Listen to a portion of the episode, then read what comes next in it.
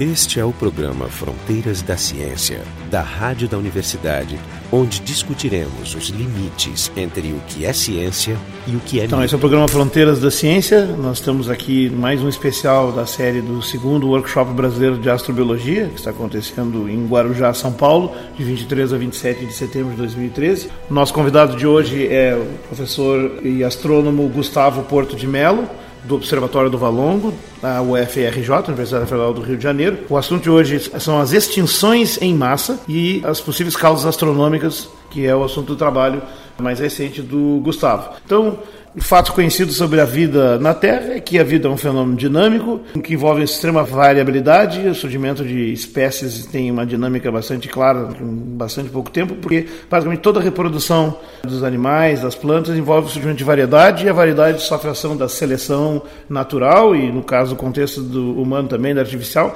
e vão sobrevivendo apenas os que se adaptam aos contextos, e assim a história vai correndo nos últimos cerca de 4 bilhões de anos da Terra. Nós tivemos um crescimento na biodiversidade, o surgimento de animais que não são meramente unicelulares, os metazoários, multicelulares, já nos últimos 500 milhões de anos. Mas, assim como a vida é esse impulso à frente de crescer, ele também envolve o desaparecimento e a morte. Todo ser vivo por definição, ele vai surgir um dia, vai nascer e vai morrer também. Não existem seres imortais, por assim dizer.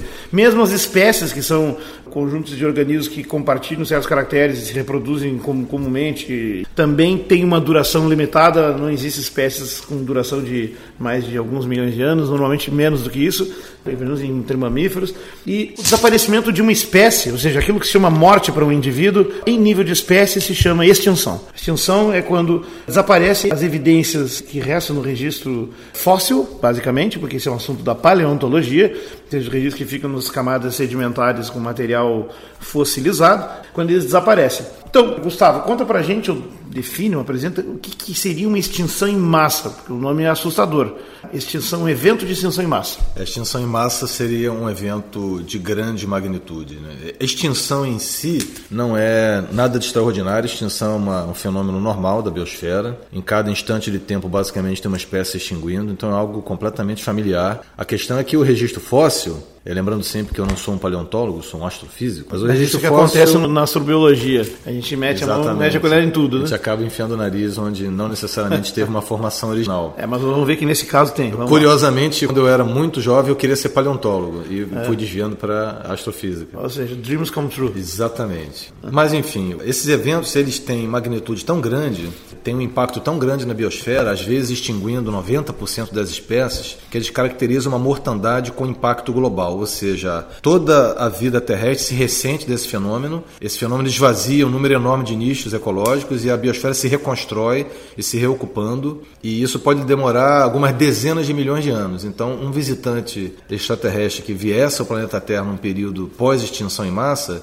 veria um planeta despovoado, um planeta com nichos ecológicos vazios. Seja, é uma limpeza relações, geral. Mesmo. É uma limpeza geral, relações destruídas, relações ecológicas, cadeias tróficas, tudo bagunçado e em processo de reconstituição. Então, nos últimos 500 milhões de anos, o registro fóssil reconhece cinco, pelo menos, grandes extinções em massa, que tiveram uma magnitude muito acima do normal. Então, você tem uma espécie de extinção de fundo, uma taxa básica que você sempre observa, com picos muito grandes, que são essas extinções em massa. É como é que isso aparece no registro fóssil? Ou seja, o registro fóssil é uma coisa meio aleatória. Só fossilizam os sortudos, né? Os caras estão nas condições certas de cair lá numa lama, serem recobertos calmamente, não serem. Depois vai, vai acumulando as camadas, vai compactando, vai solidificando. Você tem que aceitar que o registro fóssil é estatisticamente significativo. Né? É significativo, porém, uma série de hipóteses é, a respeito disso. Você vai contando, num dado intervalo de tempo, as espécies que desaparecem. O registro dela some. Em algum momento, mas todas vão desaparecer. Massa é quando vai, olha e de repente some muito. Quando você vê um grande número de espécies simultaneamente desaparecendo num intervalo de tempo que é curto do ponto de vista geológico. De alguns milhares de é anos. Claro, pode ser, é claro que é difícil ter uma resolução de tempo de milhares de anos, mas normalmente de milhões de anos você é. consegue dizer alguma coisa. Então você vê um grande pico, né, uma extinção de fundo de, digamos, um número de espécies baixo se extinguindo num dado intervalo de tempo, e de repente esse número é multiplicado por 20, 30, 40 ou mais. E aí você de repente tem uma extinção em massa caracterizada. Hum. E é claro uma das perguntas que se faz, é bom lembrar que nem sempre essa ideia de extinção em massa foi aceita. Houve um período em ciência onde ela foi considerada fora de moda, exatamente porque a geologia no século XIX conseguiu compreender os processos observados no planeta Terra, entendendo esses processos como algo cotidiano que você vê no dia a dia, vento, chuva, sedimentação, erosão, várias formas, só que operando em escalas de tempo muito longas. Então as grandes modificações da superfície da Terra poderiam ser entendidas pelos processos normais, operando em escalas de tempo anormais, anormais no sentido humano. Então como esse sistema teve um grande sucesso em explicar a geomorfologia, todas as ideias de fenômenos súbitos caíram em desgraça, o catastrofismo foi lentamente retirado da academia, um foi considerado né? com viés religioso por causa das interpretações bíblicas da grande enchente. Uhum. Só foi recuperado no século XX com o reconhecimento do registro fóssil que alguns fenômenos de extinção eram muito marcantes. Então exigiam causas súbitas e que, uhum. portanto, poderiam ser extraordinárias.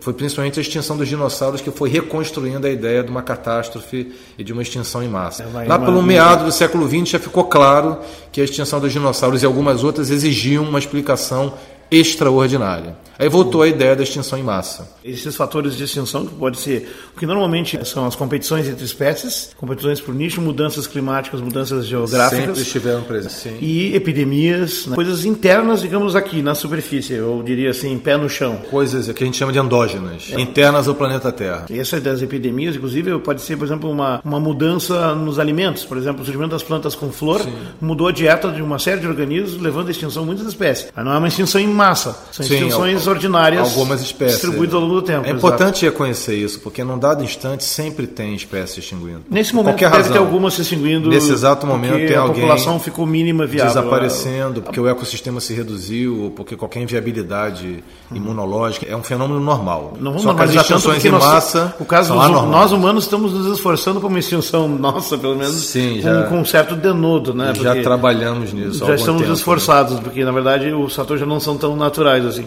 Então tem esse registro e a CS pede uma explicação. Explicações endógenas podem haver, as evidências das explicações endógenas às vezes se encontram. Tem, algumas são bem claras. De mudanças climática. climáticas e tal, porque tem formas de aferir isso no registro geológico.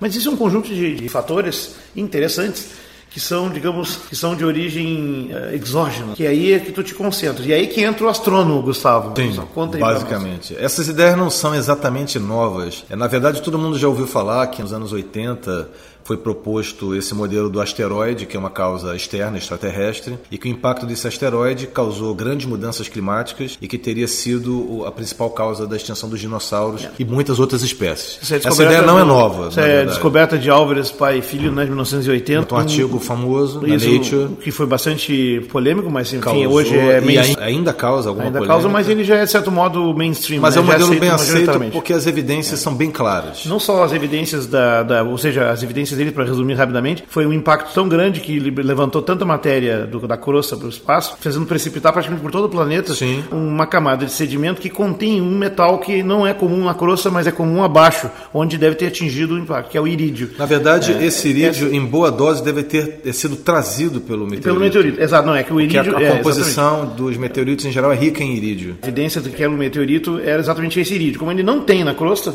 deve ter vindo do meteorito, então era evidência de um meteorito. Não se tinha encontrado o meteorito, então. Ex exatamente. Esse meteorito foi encontrado 20 anos depois, quase. Mais ou menos. Né? No México, a, inclusive a cratera ficou localizada na península de Yucatán, o norte dela se chama Chicxulub. Quer dizer, é um caso de, digamos, de CSI, de que foi datada investigação de cena de crime exatamente. completo. Né? Foi datada na mesma época é. da extinção. O tamanho que se esperaria do, da magnitude da extinção. Exato. Então, to, todas as peças se encaixaram bem. Um objeto de em torno de 10 km de, de diâmetro, enorme, que por sinal o impacto gêmeo dele aconteceu na Lua, né, a cratera de Ticho, na mesma época, datada ah. de 65 milhões de anos. Essa evidência de que coisas catastróficas voltam a ser possíveis, tá bom, aí tem a questão dos registros. Sim, né? claro que, bom... Periodicidade. A questão é que se você postula que essas extinções em massa ocorrem, pode não haver nenhum padrão necessariamente no, é no intervalo das extinções. Poderia ser algo endógeno, por exemplo, geológico, a Terra passa por um período de vulcanismo, ou mudanças de correntes oceânicas, ou uma glaciação, o oceano sobe, o oceano desce, não existe uma periodicidade clara. Entretanto, já foi proposto há algum tempo a existência dessas periodicidades. Então, se existe um intervalo característico claro da ocorrência dessas extinções em massa, é algo difícil de entender, principalmente com processos geológicos, que normalmente não seguem ritmos claros. Como é que foi? Halp e Sepkovski foram os primeiros a propor essa periodicidade ou já foi, havia algumas? Já havia algumas propostas, mas, mas é, o, o trabalho deles ficou bem conhecido porque eles formalizaram como análise matemática bem fundamentada e encontraram um período que outras pessoas conseguiram reproduzir. Então a ideia ganhou bastante força de que havia uma periodicidade, várias hipóteses surgiram. Uma delas é que o Sol é uma estrela binária, portanto haveria uma estrela orbitando ao redor do Sol muito pequena, de massa baixa, difícil de observar, e que a gravitação dessa estrela perturbaria aquela região de cometas muito distante do Sol. Sempre que essa perturbação aparecesse pela estrela que chamava Nemesis, né, que é a deusa da, Nemesis, é. da retribuição, haveria um episódio de bombardeio por cometas extinções em massa, como por exemplo dos dinossauros. Foi é. uma hipótese que durante algum tempo circulou, mas que não resistiu ao teste científico, já que nenhuma evidência foi encontrada da existência dessa estrela. Hoje em dia dá para dizer que ela não existe, né? É uma hipótese basicamente enterrada. Ela está enterrada, mais, porque é, com o avanço da astronomia esse tipo de, de fato já seria sabido, digamos. Seria detectado de alguma maneira, é, os é. métodos permitiriam. e depois se questionou as periodicidades. Nem todo mundo acreditou que essas periodicidades seriam visíveis e todo um debate começou que ainda está entre nós agora 30 anos depois. Essa hipótese é do início dos anos 80. Né? 30 anos se passaram e nós ainda temos o debate sobre essas periodicidades. Existem autores, inclusive, que já publicaram favoravelmente, depois desdisseram uhum. suas próprias descobertas. Não há nenhum acordo sobre as periodicidades. Acabou de sair um artigo bem recente, uma análise profunda, mostrando que houve vários erros metodológicos nesses artigos uhum. e que não há evidência nenhuma de periodicidade clara, não há necessidade de invocar fenômenos extraterrestres uhum. e que basicamente fenômenos endógenos, inclusive mais de um fenômeno, poderia estar conspirando para provocar essas extinções em massa. Sem dúvida. É uma hipótese que eu queria comentar um pouco. Mas é... antes, antes de chegar nela, vamos voltar para como é que vê a história da periodicidade, que talvez explique por que, que houve resistência e ainda há. Já aí é o momento em que os físicos e matemáticos se encontram com os paleontólogos e não se entendem. E como é que se busca periodicidade? Se eu pego um registro, um registro que tem pulsações, no caso ali tu vê um gráfico que tem um pico, é um aí ritmo. passa aí é um outro pico, tem outro um pico. Ritmo, claro. É, e como é um, um, gráfico ruidoso com muitas flutuações, você faz uma análise nas frequências, procura lá, tipo análise de Fourier, né? Sim. E procura o que, que se encaixa com aquilo e inclusive estima, digamos, a confiabilidade daquela, daquele ritmo. Então, fazer uma análise de um gráfico feito do registro fóssil, que em si já tem problemas de, de perfeição, mas erros de datação, mas não importa. Considerados esses erros, tu pega aquele gráfico, foi o que Raup e Sepkovsky fizeram, e encontraram uma periodicidade na época de 26 milhões de anos. 26 milhões de anos. É, que era mais ou menos é, o espaço que separa ou 26 milhões de anos ou múltiplos de 26 milhões de anos separa os grandes picos. Uma coisa mais ou menos assim. Então, os paleontólogos não estão acostumados a pensar dessa forma, eles não estão procurando ritmos, para ele é tudo achado ao acaso. Muito contingencial. Então, até hoje tem encontro paleontólogos não querem nem saber dessa conversa. Mas, evidentemente, se existe essa informação a mais, pode não interessar a todos os paleontólogos, mas ela é uma informação adicional interessante. Ela diz muito sobre a realidade e temos que investigar, né? Sim. Então, ela é válida. De fato, as várias fragilidades de cada pedaço desse quebra-cabeça que acabou levando a proposta de, de um ritmo, faz com que, de fato, a gente não consiga atingir um consenso, se existe ou não um ciclo. Mas vamos considerar que exista. Vamos considerar que é confiável, se acredita nos ritmos. Eu, na verdade, acho que existe alguma evidência a favor, mas que a investigação tem que continuar. Principalmente com ferramentas matemáticas mais sofisticadas, que tem sido a crítica principal recente. Mas adianta é, usar é ferramentas mais sofisticadas se os dados continuam ainda bastante capengas na, na Você na não pode fazer muita coisa quanto os dados, mas você pode não, não é fazer é algo com a ferramenta. Não é, não é área da astronomia. Você é obrigado a aceitar o registro fóssil, você pode tentar melhorá-lo. Não existe também nenhuma grande evidência de que o registro fóssil esteja nos dizendo coisas muito erradas. É, não, Vários trabalhos foram publicados defendendo que o registro fóssil é, é possível acreditar no que ele está dizendo no sentido estatístico. Isso sim. A grande questão é acreditar na presença de períodos claros para essas extinções. E no Essa caso é ali, para ter a perfeição nele, no caso, quando tu define a época do registro, tu tem a, a qualidade do registro, as flutuações no registro para trás e para frente no tempo e os erros de datação, sim. que antigamente eram maiores, eram de 10, 10 ou mais Com milhões certeza. de anos, e agora estão na hora de 1, 2, 3. Hoje em já está bem melhor. Os é. erros são muito melhores. Suponho que com os anos vamos ter uma precisão até de centenas de milhares de anos para menos. A tendência é continuar a melhorar. Aí várias, vai dar pra... várias datações astrofísicas usando radioisótopos estão atingindo precisões inferiores a um milhão de anos, melhores do que um milhão de anos, uhum, de da ordem de 100 mil anos, que é notável e que vai ser com certeza muito produtivo para a análise do registro fóssil. Tudo isso baseado em decaimentos radioativos. Basicamente e... com isso. decaimento radioativo. Uhum. Mas surge a questão das periodicidades. Existe a grande polêmica sobre essas periodicidades, se existem e uma vez existindo, com que valores. O debate existe e como alguns desses períodos são muito bem determinados, surge a questão de que qual seria o fenômeno da natureza suficientemente periódico, regular, para causar uma extinção em massa com essa característica. Um e aí é onde entra a astronomia. Tem um ritmo lá, alguém está causando risco, é o que se chama Exatamente. É, Zeitgeber em alemão. O fator Sim, de arrasto. é o timekeeper. Zeitgeber é, é aquilo que puxa, puxa e impõe o ritmo, né? Como, por exemplo, Exatamente. a lunação e vários ciclos Como no biológicos. oscilador harmônico, por exemplo. Exatamente. Bom, fenômenos astronômicos têm a característica de, por serem é, fenômenos gravitacionais ocorrendo no vácuo, as órbitas planetárias, por exemplo, são conservativos. Então eles mantêm energia durante bilhões de anos, não dissipam, são regulares e mantêm essa regularidade por períodos imensos de tempo. De modo que fica muito razoável do ponto de vista físico interpretar um fenômeno regular na extinção na Terra de uma causa extraterrestre que seja conservativa. Vulcanismo, mudanças de correntes oceânicas, tectonismo não são conservativos. São mais para caóticos. São, em né? princípio, dissipativos. Embora haja alguns argumentos de que certos fenômenos tectônicos possam ser regulares, embora dissipativos. De fato, existe um ciclo Existe toda uma questão. As glaciações recentes, os últimos 200 As glaciações são um exemplo de fenômeno terrestre muito bem explicado por causas astronômicas. Ninguém mais discute que aqueles chamados ciclos de Milankovitch são bem explicados pela astronomia. É praticamente um fato, o sucesso do modelo é extraordinário, basicamente aceito. Já períodos de muitos milhões, dezenas de milhões, centenas de mais milhões de complicado. anos, fica mais difícil porque, além da imperfeição do registro fóssil, é difícil imaginar fenômenos não astronômicos que ficam regulares durante todo esse intervalo, embora algumas pessoas defendam. Fique claro que existe uma polêmica. Mas, enfim, É. Problema- fenômenos astronômicos... polêmica é, pode ter, problema é provar. Exatamente. Fenômenos astronômicos com regularidade de milhões de anos, existem alguns candidatos. Um que tem sido bem explorado é a órbita do Sol dentro da nossa galáxia, a Via Láctea. O Sol dá uma volta completa na galáxia em cerca de 220 milhões de anos, e nesse intervalo o Sol atravessaria os braços espirais. E os Deixa- braços espirais, em aqui uma coisa. Esse movimento é devido à rotação da galáxia. são duas coisas. Nós A, a galáxia gira e nós, como parte da galáxia, giramos com uma velocidade específica. As estrelas, cada uma tem uma velocidade, um tipo de órbita específica, e o material da galáxia como um todo, por exemplo, o gás e a poeira nos braços espirais, giram como um corpo rígido. Então as estrelas na sua órbita atravessam esses braços espirais periodicamente, dependendo da órbita. Então existem esses movimentos meio independentes de cada corpo. Eles não Os movimentos são independentes e são muito complicados do ponto de vista físico,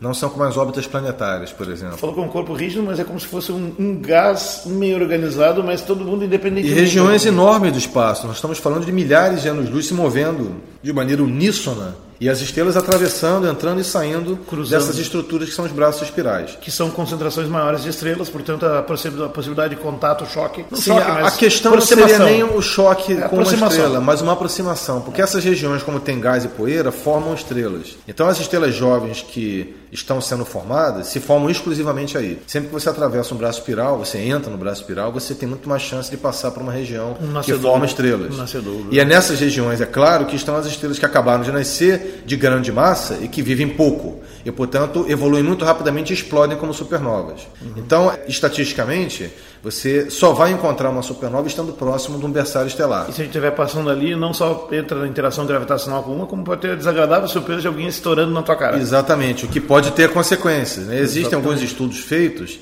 e que mostram que a proximidade de uma supernova pode ser problemática por eventos de radiação, raios cósmicos, ultravioleta, e que isso teria efeitos biológicos. Se for suficientemente próximo, os efeitos biológicos poderiam ser muito graves e daí você poderia motivar uma extinção em massa. Esse é o programa Fronteiras da Ciência, especial no segundo workshop brasileiro de astrobiologia. Estou aqui entrevistando Gustavo Porto de Mello, do Observatório do Valongo da Universidade do Rio de Janeiro. Nós estamos falando sobre extinções em massa e causas astronômicas. Então, o argumento seria quais seriam os perigos que os braços espirais poderiam oferecer para uma biosfera, para a vida em um planeta, por exemplo, como o Sol. Existem os perigos radiativos das explosões de supernovas, existiriam os perigos dos raios cósmicos, que teriam efeitos atmosféricos, poderiam causar glaciações, alguns propuseram. Existe o perigo gravitacional, porque existem estruturas de grande massa nos braços espirais, como as nuvens moleculares, que você, chegando próximo de uma nuvem como essa, poderia ter efeitos gravitacionais também nas nuvens cometárias, como no caso da Nêmesis, e você é. teria episódios de impactos,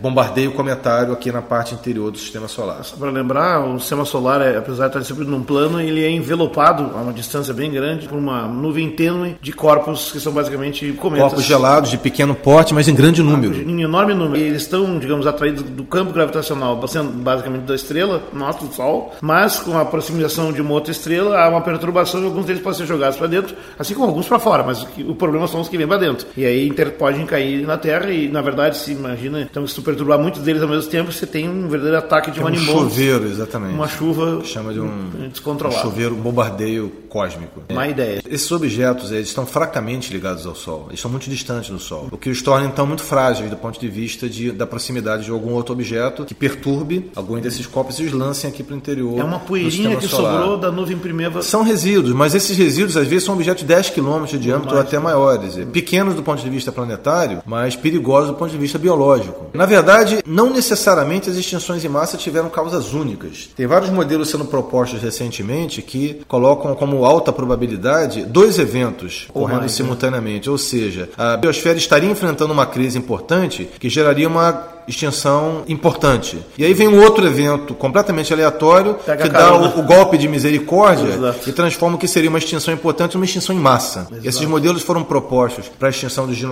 no Cretáceo, para a grande extinção que teve no Permiano, a maior de todas, e existem evidências em favor desses modelos, de que verdade, poderia haver impactos com fenômenos geológicos na Terra. É bom lembrar né, que as explicações monocausais, elas são mais fáceis de trabalhar, mas elas normalmente não são a realidade. O mundo é bem mais complexo do que a gente gostaria. No caso da extinção dos dinossauros, o modelo do Álvares do meteorito veio como uma bomba e parecia uma explicação maravilhosa e catastrófica e tal. É, porque ela mas, era cabal. Né? Mas há evidências de que nesse mesmo período estava acontecendo um episódio que se chama supervulcanismo, um vulcanismo de fenda, que é o modelo do Courtiot, que é um francês, né? Que na verdade já estava fazendo um estrago e poluindo a atmosfera, modificando o clima globalmente, quando o meteorito veio e realmente deu o chantilly, a cereja em cima do chantilly detonou Exatamente. com, o que faltava. Então, Esse é um modelo que tem muita é coisa a seu favor. E o do Permiano também já teve trabalhos recentes sugerindo que algo parecido pode ter ocorrido. É. Um impacto enorme também. Um impacto não tão grande, é. É, mas o derrame basáltico de lava já teria contaminado a atmosfera a um tal ponto, e segundo alguns autores, incluindo brasileiros nesse trabalho, um artigo que acabou de ser publicado tem poucas semanas, uhum. esse pequeno asteroide, comparativamente ao que extinguiu os dinossauros, ajudou a extinguir, ele caiu numa região rica em carbono um depósito sedimentar. Hum. E esse material todo foi para a atmosfera e injetou dióxido de carbono, ah, o que é um gás de efeito de estufa, em grande quantidade. Hum. E aí houve enormes variações de temperatura, aquecimento global, que junto com o derrame basáltico representou a maior crise que a biosfera já enfrentou. Sim, o derrame basáltico inclusive incluía eh, no Brasil, coisas dos brasileiros. Né? Sim, o, esse é o impacto teria ocorrido, teria ocorrido no interior brasileiro, próximo de no estado de Mato Grosso, eh, divisa Mato Grosso Goiás, que foi uma cratera já conhecida chamada Domo do Araguainha. Deixa eu só realinhar um pouco o que tu estás contando. Ou seja, como é periódico uma órbita do sistema solar na galáxia e ela tem um plano, digamos, um pouco viesado em relação ao plano da própria galáxia, ela ora orbita em cima do braço, aí intercepta, aí passa para baixo, aí intercepta de novo, passa para cima, e são nessas intersecções que acontecem essas situações que tu mencionaste. Bom, qual é o tempo de órbita completa do sistema solar na galáxia? Em torno de 220 milhões de anos. 220. Qual é o, então, a cada 110 milhões de anos, mais ou menos, tu intercepta o braço? Seria isso? Na verdade, não o braço. O, o Sol atravessa o plano da galáxia onde estão os braços. Sabemos. Quais são os tamanhos dos ciclos é, é, supostamente encontrados nas expressões em massa? Que parece tá ser, de 50 e poucos o é que parece média, ser né? mais bem estabelecido é em torno de 62 milhões de anos. Então, a cada 60 Isso aqui tem uma evidência clara. A última grande extinção foi os dinossauros e, tipo, Isso. estaríamos para ter outra, talvez, se é verdade. Sim, que teria sido aproximadamente 67 milhões de anos atrás. Então, é, se passarmos 62, daqui a 5 milhões de anos haveria ou, novamente antes, porque nós estamos nos esforçando, né? Por esse modelo. Tá, né? agora voltemos ao tema que estava falando. Então, a contribuição que nós estamos tentando dar a esse debate é tentar entender se o Sol, de fato, na sua viagem através da galáxia, tem períodos característicos que se adequam ao que você tivesse no registro fóssil, se é que você acredita na presença desses períodos no registro fóssil. Então, são duas questões. A que nós queremos responder não é se existem períodos no registro fóssil, isso não é a nossa área. O que nós queremos responder é: existe alguma periodicidade na trajetória do Sol na galáxia que poderia ser conectada com o registro fóssil? Então, para isso, nós investigamos um novo modelo da posição dos braços espirais, da velocidade com que esses braços se movem com a galáxia e analisamos todas as estrelas parecidas com o Sol num raio de mais ou menos 20 parsecs, que daria em torno de 70 anos-luz do Sol. Existem 211 estrelas nesse volume, Parecido. mais o Sol. Uhum. Total de 212 estrelas. E investigamos a órbita de todas essas estrelas com o nosso modelo gravitacional. Essas estrelas representam uma amostragem das estrelas que têm interesse biológico na galáxia. São aquelas estrelas que normalmente você associa a presença de planetas, a possibilidade de vida, são semelhantes ao Sol. Embora tenham idade diferente. Alguma delas já apareceu num dos censos de exoplanetas? Com certeza existem planetas detectados em algumas dessas estrelas, é. não todas. Sim. E o nosso resultado foi basicamente o seguinte: investigando as órbitas dessas estrelas, nós descobrimos que existe uma variedade muito grande. Essas órbitas são muito complicadas, é impossível entrar em detalhes sobre isso aqui, mas claro. elas têm padrões muito complexos de quando as estrelas encontram braços espirais. Uhum. A maioria das estrelas encontra pouco esses braços, a grande maioria. Algumas encontram mais frequentemente.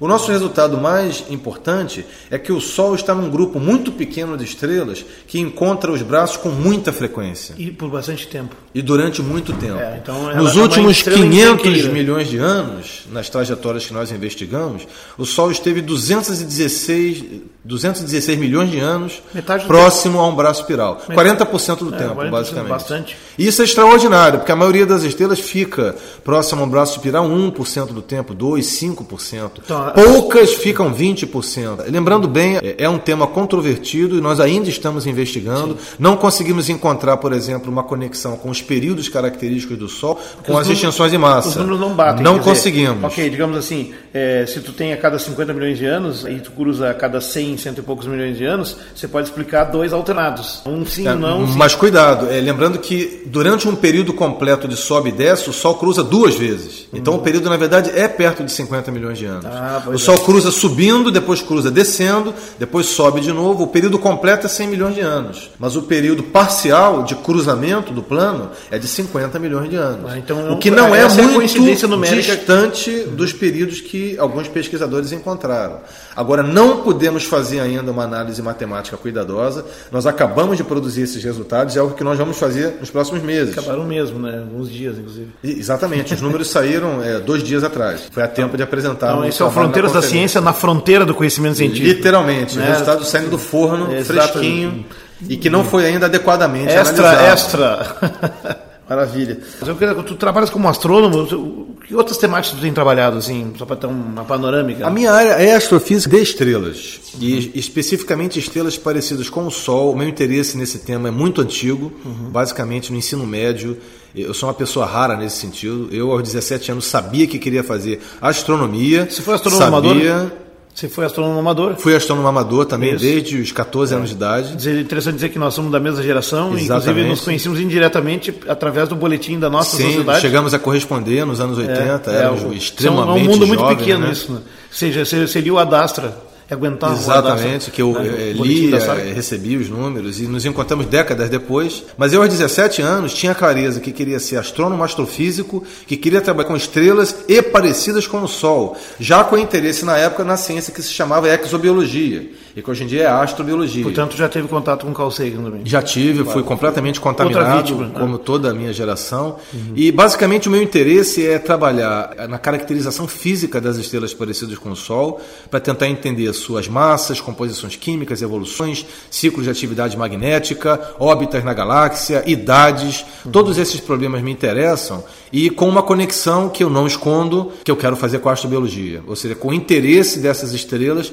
como possíveis hospedeiros de planetas adequados à vida. Coisa que na época que eu comecei a trabalhar no tema era pura ficção científica e hoje em dia é ciência respeitável, permite, com dados. Permite fazer que você pode fazer modelos e vincular os dados a esses modelos. Eu preciso dizer aqui, mas a modéstia vai impedir de dizer que o Gustavo é possivelmente o que publicou o primeiro artigo relevante de astrobiologia científica no país com aquele censo de estrelas alguns anos é, atrás. Isso recentemente. É. Não esqueçamos os, os, pioneiros que publicaram em revistas não de astrobiologia, uhum. é, nos anos 80 já, e que tinham uhum. uma contribuição relevante a dar, só que era tudo um pouco ainda. Era uma época difuso. dos fios soltos, né? mas assim, Exatamente. assim, digamos, já com uma coisa mais profissional e dentro, coincidindo com o embalo internacional da astrobiologia, que é uma coisa de 10, 15 anos. Exatamente. Esse teu trabalho aí, que é muito bom, que é anterior a esse agora que, que nós estamos falando há pouco. E para encerrar mesmo assim, te perguntar, como é que tu está vendo, então, em função, nós estamos no segundo workshop, nós tivemos entre os dois workshops uma escola internacional de astrobiologia de São Paulo, como é que tu está vendo o cenário da astrobiologia hoje? Qual é a tua avaliação, teu grau de otimismo? O meu otimismo é sem fronteiras, literalmente. É, eu sou extremamente otimista com o cenário do Brasil como país produtor de ciência, com o desenvolvimento da nossa sociedade numa sociedade que valoriza a ciência e conhecimento. Nós temos muito a caminhar nesse sentido. Entre os países emergentes, o Brasil é o mais deficiente nessa área. ele deve acreditar em melhorar seus sistemas de educação e produzir ciência de qualidade é apenas uma parte dessa equação. Eu sou muito otimista com o futuro, com as próximas décadas, com a astrobiologia. Nós estamos crescendo uma, uma velocidade imensa, a ciência muito, a astrobiologia acima da média científica. Nós, em menos de 10 anos, conseguimos criar uma cultura, uma comunidade com mais de 100 pessoas atuando na área. somos um torno de 100, é. Cada vez mais integrada, as pessoas se conhecem, as pessoas estão motivando encontros, estão colaborando, alunos estão defendendo teses, fazendo trabalhos, tendo formação científica. Preconceitos estão sendo vencidos. altamente otimista preconceitos vencidos. A sociedade nos está vendo, a visibilidade aumentou, é, existe um interesse na popularização da ciência por esse tema, ele desperta interesse do público e nós temos que capitalizar cientistas e sociedade em geral em cima desse interesse que deve se autoalimentar e produzir a capacidade da sociedade brasileira de lidar com conhecimento complexo. Sem isso, não haverá sobrevivência no futuro. Maravilha, então esse foi o Fronteiras da Ciência, no especial do segundo Workshop Brasileiro de Astrobiologia. Hoje entrevistando Gustavo Portimelo, astrônomo do Observatório do Valongo da UFRJ e até logo. O programa Fronteiras da Ciência é um projeto do Instituto de Física da URGS, técnica de Gilson de Césaro e direção técnica de Francisco Guazelli.